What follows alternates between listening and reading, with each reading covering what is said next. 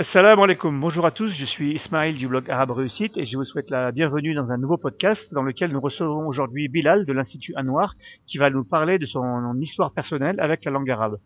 Euh, Bilal, assalamu alaikum, comment ça va? Alaikum salam wa rahmatullahi wa barakatuh. Euh, ça va très bien, merci euh, Ismaël pour ce, pour ce petit entretien. Merci à toi surtout d'être euh, de participer. Euh, Bilal, est-ce qu'avant de commencer notre entretien, est-ce que tu peux te présenter, nous dire très brièvement qui tu es? Alors, euh, je suis Bilal, converti à l'islam depuis euh, 2002. Et par la grâce d'Allah j'ai eu la chance de m'épanouir un petit peu dans, cette religion. Et après, j'ai décidé d'aller plus loin. Je suis marié et j'ai une fille. Ok, très bien. Alors, comme nous sommes dans l'univers des francophones qui veulent apprendre l'arabe littéraire, je pense que c'est intéressant d'abord de connaître quelle était ta langue maternelle. Est-ce que tu peux nous parler de, ton contexte linguistique d'origine, c'est-à-dire nous dire quelle est la langue ou les langues que tu connaissais avant l'âge de 7 ans? Alors, euh, ben, je suis euh, né euh, à Paris, donc ma langue maternelle c'est le français. Je suis originaire de, de la Guadeloupe. Mes deux parents ils sont de ils sont de la Guadeloupe, donc à la maison on- ça parlait créole, hein, donc euh, j'ai le français et euh, le créole, c'est les langues que je connaissais euh, jusqu'à l'âge de 7 ans et même après d'ailleurs. Formidable, donc tu étais déjà bilingue à cette époque, tu as donc un avantage sur moi. Donc tu avais a priori aucun lien avec la langue arabe. Euh, non, aucun lien du tout avec la langue arabe. Donc tu es un vrai francophone qui a appris l'arabe littéraire. Euh, Bilal, est-ce que tu peux nous dire quel est le premier événement qui a éveillé ton intérêt pour la langue arabe? Alors, le premier événement qui a éveillé mon intérêt pour euh, la langue arabe, euh, bah, c'est tout simplement euh, ma conversion euh, à l'islam, quand il a fallu que je commence à réciter euh, euh, en arabe pour la prière, tout ça. Donc, euh, il a vite fait fallu que j'ai euh, quelques bases euh, en arabe. D'accord, donc euh, est-ce que tu peux nous décrire tes premiers pas dans l'apprentissage de l'arabe? Et ensuite quel chemin as-tu suivi pour progresser et apprendre l'arabe littéraire? Alors, euh, les premiers pas, alors en fait, les premiers pas dans l'apprentissage de l'arabe, c'était un petit peu euh, laborieux parce que déjà, euh, je trouvais un petit peu euh, personne en fait pour, euh, pour vraiment m'enseigner. Donc, euh, c'était un petit peu euh, un morceau par-ci, un morceau par-là. Des fois, tu trouvais quelqu'un pour t'enseigner, ça allait pas jusqu'au bout, il fallait recommencer. Franchement, c'était c'était pas du tout facile au début. Mhm. Et euh, après, ce que j'ai fait, ben, j'ai j'ai fini par trouver euh, une école, euh, une école à Paris, euh, Saint-Denis. À l'époque, c'était le CERCI. Mhm. Et là, vraiment, j'ai pu euh, commencer à apprendre à lire et écrire l'arabe. Excuse-moi, donc quelle année, si tu t'en rappelles, est-ce que tu as, tu as commencé à apprendre l'arabe? Je me suis converti en 2002 et je crois que en 2003 ou 2004, 2003, j'ai déjà commencé à apprendre l'arabe et j'ai Mhm. dû euh, m'inscrire en 2004 à- au CERCI. Ah, donc tu as vraiment pas perdu de temps, euh, félicitations. Euh, ensuite, donc, euh, quel chemin que tu as suivi pour progresser et euh, développer tes connaissances en arabe? Alors, euh, alors moi, ce que j'ai fait, c'est euh, je me suis inscrit au CERCI. Mhm. Après euh, m'être inscrit au CERCI en 2004, en 2005, je me suis inscrit euh, à l'université euh, INALCO et euh, également je me suis euh, inscrit à l'USH. Donc je faisais les deux. Le Mhm. matin, j'allais à l'USH et euh, l'après-midi, j'allais à l'In- à l'INALCO. J'étais vraiment, euh, j'étais vraiment motivé. Et le week-end, j'allais aux sciences islamiques euh, au CERCI. Donc je faisais les trois établissements. Enfin, sacré programme, donc euh, et euh, ensuite, je, je crois qu'on en, on avait parlé. Tu es ensuite parti étudier l'arabe dans un pays arabe. Voilà, alors exactement. Après, c'est ce que j'ai fait. Donc, euh, j'étais dans les trois établissements, mais euh, je voulais en fait, euh, je voulais aller plus loin encore et euh, c'était pas assez. Donc, euh, j'ai décidé de, de, de partir, euh, de partir en Syrie et, euh, et d'apprendre vraiment, c'est-à-dire être tout le temps baigné dans, dans l'apprentissage de l'arabe et, et de la religion. Hmm. Combien de temps es-tu tu es resté en Syrie? Alors, je suis resté cinq ans. Alors, au départ, Ah oui, quand quand même. Ouais, au départ, quand je suis parti, on va dire que c'était un petit peu euh, par la force des choses. Euh, il me restait plus beaucoup de finances et euh, je me suis dit, si je veux terminer mon année d'études, il faut que j'essaie d'être dans un pays où euh, l'argent que j'ai va me suffire. Donc j'ai vendu ma voiture, j'ai vendu ma voiture, j'ai pris l'argent que j'avais un petit peu et je suis parti en Syrie. Au départ, c'était pour un an et finalement, je suis resté cinq ans. Euh, Est-ce que tu peux maintenant nous dire quels sont les, au cours de cet apprentissage, que une partie en France et une partie en Syrie, au final, quels sont les, globalement les objectifs que tu as réussi à atteindre? Alors les objectifs que j'ai réussi à atteindre, euh, ben euh, j'ai, alhamdoulilah, par la grâce d'Allah, j'ai obtenu euh, mon diplôme euh, en sciences islamiques euh, en Syrie. Parallèlement, euh, j'étais inscrit à l'INALCO, donc j'ai aussi euh, obtenu ma, ma licence euh, de langue arabe. Mhm. Et ensuite, euh, j'ai fait deux années de master à l'IUSH de, de Paris. Et euh, en fait, j'ai pas encore rendu ma thèse, donc euh, j'ai passé tout- tout- tous les examens, j'ai réussi, alhamdoulilah. Mhm. Mais j'ai pas encore mon, mon diplôme parce que j'ai pas euh, fini d'écrire ma thèse. Formidable. Est-ce que tu peux nous dire aussi dans quelle proportion se répartit ton étude de la langue arabe entre les, les- les pays ara- arabophones, c'est-à-dire la Syrie, et non euh, arabophones, c'est-à-dire la, France? Euh, Combien de temps en tout, combien de temps tu as étudié en France et combien de temps en Syrie? Euh, bah, si je compte, euh, j'ai fait un an avant de partir en Syrie, j'ai fait cinq en Syrie et ensuite j'ai fait euh, deux ans euh, en France pour le master. Donc ça fait trois, cinq. Trois en France, cinq ans euh, en Syrie. Bilal, tu as un très joli parcours euh, d'apprentissage de l'arabe. Maintenant, on va essayer de faire profiter euh, nos auditeurs de tes conseils. Est-ce que tu encourages les personnes motivées, lorsqu'elles en ont la possibilité, de partir étudier l'arabe dans un pays arabophone? Bah, euh, bon, je suppose que tu connais déjà la réponse. Effectivement, Mhm. si vraiment vous voulez progresser et avancer, il faut absolument, euh, pas absolument, mais il faut partir au moins quelques périodes dans, dans, dans des pays francophones. J'ai rencontré des personnes qui ont des, des excellents niveaux et qui ont fait très peu de temps dans des pays arabophones. Ils ont fait la plupart de leur cursus en France et ils ont réussi à exceller par la volonté. Mais c'est mieux de partir dans, dans un pays arabophone. Ça permet d'avoir des résultats plus rapides, d'aller quand même assez plus loin, je pense. Euh, et pour alors pour ceux qui n'ont pas la possibilité de partir pour des, pour des raisons familiales, financières, professionnelles ou autres, qu'est-ce que tu leur conseilles de faire pour progresser tout en restant dans leur pays? Est-ce que tu as un plan B? Bah ouais, le plan B, c'est aujourd'hui, par la grâce d'Allah subhanahu wa ta'ala, on a Internet. Et honnêtement, sur Internet, on, maintenant, on peut trouver tout ce qu'on veut. Tout ce qu'on veut et euh, on peut vraiment progresser autant qu'on veut. On peut trouver euh, des cours euh, sur Internet où on peut apprendre tout seul. On peut trouver des cours avec des professeurs. On peut trouver même des écoles à distance. Donc il y a vraiment tout ce qu'il faut pour progresser en arabe si on ne peut pas partir dans un pays euh, étranger. Donc pour toi, si vraiment on n'a pas le choix et qu'on est motivé, c'est tout à fait possible d'apprendre l'arabe sans être dans un environnement arabophone. Ah, oui, carrément. C'est carrément possible d'apprendre l'arabe et d'avoir à des niveaux, euh, atteindre un très bon niveau sans quitter, euh, sans quitter son pays d'origine, grâce justement aux cours à distance et, et une volonté, euh, une volonté importante. Euh, à ton avis, Bilal, quelle est la meilleure méthode pour apprendre l'arabe dans un pays non arabophone? Et si elle n'est pas disponible, quelle est la deuxième meilleure méthode? Euh, la meilleure méthode, c'est bien évidemment de d'être dans un établissement qui nous permet d'être euh, directement en relation avec les professeurs, de parler en arabe, d'échanger en arabe, d'être dans une école qui nous permet d'être euh, presque comme si on était dans un pays arabe finalement. D'accord. Et donc s'il n'y a pas d'école, S'il n'y a pas d'école, on a Internet et aujourd'hui, euh, avec Internet, vraiment, il y a beaucoup de, de choses et euh, des choses qui sont de, de, de mieux en mieux, quoi.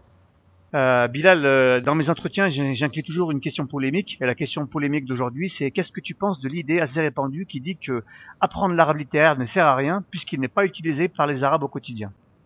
Alors, c'est une question, je dirais que c'est une fausse polémique parce que en vérité, même dans ces pays-là, quand les gens ils vont à l'école, on leur enseigne l'arabe littéraire parce que l'arabe littéraire c'est indispensable.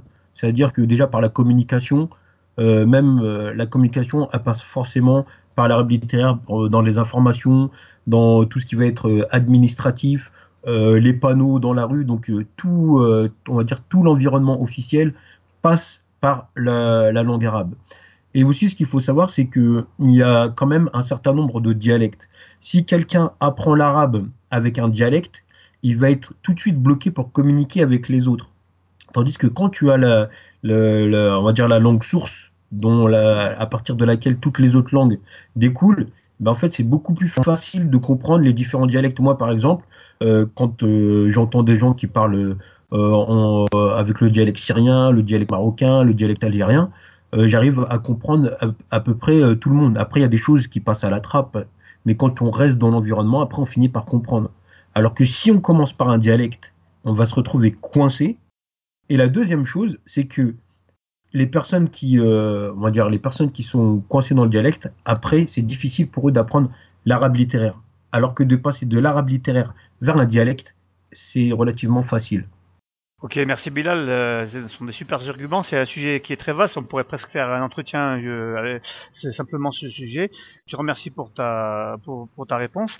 Ok, donc après avoir récolté tous, tous les bénéfices de ton apprentissage, est-ce que tu as ressenti le besoin de partager tes connaissances avec d'autres personnes? Et si oui, dans quel cadre? Alors oui, effectivement, j'ai tout de suite ressenti euh, l'envie de, de, partager euh, ces connaissances. Et euh, en fait, ça va peut-être paraître un peu surprenant, mais euh, j'ai rencontré euh, pas mal de difficultés euh, en ce sens. Donc, premièrement, dans la mosquée de ma ville, quand je suis arrivé, la direction, c'est-à-dire la direction, le, le, président de la mosquée et ceux qui étaient avec lui, ils ont vu une opportunité pour moi, pour l'imama, pour enseigner l'arabe, tout ça. Mais en fait, ils se sont retrouvés, en fait, on, s'est retrouvé avec une opposition forte des gens de, de, de, de, la mosquée parce que en fait euh, j'avais pas la bonne couleur ni la bonne nationalité. Donc euh, j'ai essayé ailleurs. J'ai euh, essayé avec une mosquée mais ils m'ont donné vraiment très peu de très peu d'horaires donc c'était pas suffisant. Après l'année suivante ils m'ont ils m'ont pas rajouté donc c'était c'était difficile pour moi et j'ai essayé avec d'autres personnes plus éloignées que je connaissais et en fait ça c'est toujours ça a toujours été un échec. Après, au bout d'un moment, bah, ce que j'ai fait, j'ai euh, euh, créé euh, l'Institut à Noir, donc une école physique. Mhm. Et parallèlement, j'ai réussi à trouver une mosquée qui, euh, dans laquelle j'ai fait le prêche du vendredi pendant trois mois. Donc, euh, je me suis débrouillé un petit peu tout seul pour pouvoir enseigner. Ouais. Ok, ce qui est c'est un peu paradoxal, mais souvent, euh, ce que les gens comprennent pas, c'est que les euh, euh, comment dire un, un, arabophone qui est compétent euh, en langue arabe et euh, mais qui n'a pas étudié les techniques pour les enseigner aux non arabophones, il sera peut-être même souvent moins compétent qu'un un non arabophone qui justement comprend les, les besoins des apprenants dans sa langue d'origine. Oui, bah, justement, en parlant de ça, il y avait un autre prof dans une des écoles avec qui je travaillais, et justement, le, cadre enseignant se sont rendus compte de, cette difficulté, et finalement, ils m'ont ils m'ont donné les heures que lui faisait par rapport à, à cette remarque, euh, la remarque que tu viens juste de faire. Mhm. Oui, euh, donc il ne s'agit pas ici de, de dénigrer les, les, enseignants euh, arabophones, au contraire. Simplement, euh, il faut quand on généralement quand on part étudier dans des pays euh, des pays arabes, les enseignants euh, avec lesquels on apprend sont formés pour apprendre l'arabe aux non arabophones. Donc c'est la, la, nuance, c'est ça. C'est pas le fait d'être arabe ou non arabe, c'est est-ce que d'être capable de pouvoir l'enseigner aux, aux non arabophones, je pense. Oui, c'est exactement ça. Parce qu'il y a des gens qui sont euh, spécialistes, parce que moi j'ai appris avec des gens qui, euh, savaient enseigner au non arabophone. C'est par là que j'ai appris. Donc, euh, et j'ai eu des très bons professeurs. Bien sûr. Alors, est-ce que tu peux nous parler des deux, des deux ou trois grands principes qui fondent ta méthode d'enseignement de l'arabe? Alors, euh, ma méthode, elle est euh, simple, euh, on va dire pour ceux qui sont plus avancés. Je ne vais pas parler pour les débutants pour apprendre à lire et écrire l'arabe, mmh. mais en fait, c'est euh, il faut apprendre d'une manière euh, globale. Parce que ce qui se passe, c'est que souvent, il y a des gens, ils vont se concentrer soit sur le vocabulaire, il y en a, ils vont se concentrer, et beaucoup, c'est l'erreur de beaucoup de gens qui apprennent, ils se concentrent sur le nahou, le nahou, le nahou, c'est-à-dire la grammaire pour ceux qui qui, qui connaissent pas et après, euh, ils sont incapables, ils peuvent faire des analyses magnifiques, c'est bien, mais ils sont incapables de discuter parce qu'ils n'ont pas assez de vocabulaire. Et d'autre part, il y a un autre défaut, c'est qu'il y a des gens, ils ne s'intéressent pas à la, morphologie, le surf. Pourquoi? Parce qu'ils en ont peur. Il y a même des arbophones quand j'étais euh, en Syrie, parce que moi, dans les classes où j'ai étudié, c'était pas que, pour des, des, étrangers. Dans la classe où j'étais, euh, dans les études islamiques, c'était euh, des non-arabophones, des arabophones, c'était vraiment pour tout le monde. Et euh, même les Arabes, une partie d'entre eux, ils ont peur du surf. Mmh. Et en fait, ce qui se passe, c'est que finalement, on néglige. Et euh, c'est impossible de pouvoir lire correctement l'arabe et comprendre correctement si on dissocie les trois éléments. Bien sûr. Donc il faut, il faut donner l'importance au vocabulaire, au nahou et au surf. Ok, très bien. Est-ce que tu pourrais donner deux ou trois conseils euh, aux francophones qui veulent apprendre l'arabe littéraire? Alors, euh, les conseils pour les, euh, francophones qui veulent apprendre l'arabe littéraire. Euh, mon premier conseil, alors euh, ça va être tout simplement de, vouloir réellement apprendre l'arabe et de savoir les bénéfices que ça nous apporte. Parce qu'il y a beaucoup de gens qui, consultent des informations autour de la langue arabe ou on dit on parle de l'arabe, ils s'arrêtent un petit moment, ils regardent. Mais en fait, ils vont pas plus loin que, que ça. En fait, ils ont de l'intérêt pour la langue arabe, mais ils sont pas encore arrivés au stade où la langue arabe a vraiment de la pour eux et euh, se lancer.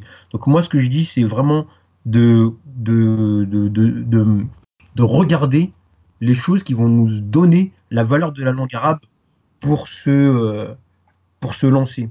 Euh, un autre conseil, c'est que une fois qu'on a commencé, savoir que c'est pas quelque chose qui se fait en, en une semaine. Donc il y a des gens, ils commencent, mais ils oublient que c'est sur du long terme. Surtout que l'arabe, c'est une langue qui est très très riche en vocabulaire. Donc c'est sur du long terme. Euh, un troisième conseil, ben, je vais revenir sur ce que j'ai dit tout à l'heure. Euh, vraiment euh, s'appuyer sur les, trois piliers de la langue, c'est-à-dire apprendre du vocabulaire, apprendre le nahu et apprendre le surf. C'est vraiment très important de travailler sur les, les trois tableaux. D'accord. Le nahwu, en gros, c'est donc la grammaire et la syntaxe, et le sarf, c'est la morphologie, les, la structure des mots en arabe et euh, la conjugaison, c'est ça? Exactement. Ok. Euh, donc, Bilal, si nos auditeurs souhaitent bénéficier de tes connaissances, est-ce que tu es présent sur Internet via un site Internet, un blog ou les réseaux sociaux? Oui, donc euh, mon site Internet, c'est institutanoir.fr.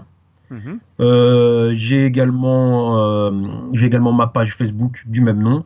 Et euh, récemment, j'ai commencé à lancer euh, ma, ma, chaîne YouTube.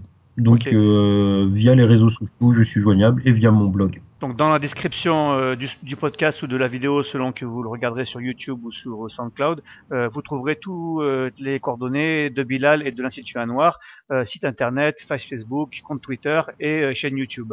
Ok, donc nous arrivons maintenant à la fin de cet entretien et Bilal, je sais que tu organises prochainement un webinaire, c'est-à-dire une intervention sur Internet en direct au sujet de l'apprentissage de l'arabe. Peux-tu nous en dire deux mots? Oui, alors c'est euh, un webinaire qui va euh, qui vise les, euh, les personnes euh, qui ne savent pas encore lire et écrire la langue arabe. -hmm. Et dans, ce, dans ce webinaire, en fait, je vais en, en moins d'une heure leur apprendre à lire et écrire 10 mots arabes, savoir les, les comprendre, les lire, les écrire, et ça en moins en moins d'une heure. À la fin de à la fin de de, de, de, cette, présentation, je propose à ceux qui le souhaitent, qui veulent aller plus loin, d'accéder à ma formation.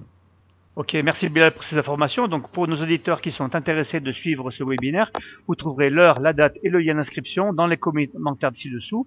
Donc si vous êtes euh, grand débutant en langue arabe, euh, on vous donne rendez-vous. Donc euh, ce sera sûrement dimanche 26 avril. Vérifiez dans, la description de la vidéo ou du podcast que ça n'a pas changé. Euh, Bilal, je te remercie beaucoup d'avoir participé à cet entretien. C'est moi qui te remercie, Ismaël, pour, pour cet entretien. Ok, je suis sûr que nos auditeurs ont été ravis de faire ta connaissance et je les remercie d'avoir suivi cette, euh, ce podcast. Je vous dis à tous à très bientôt sur le blog et la chaîne YouTube Arabe Réussite. Wassalamu alaikum. Wassalamu alaikum wa rahmatullahi wa barakatuh.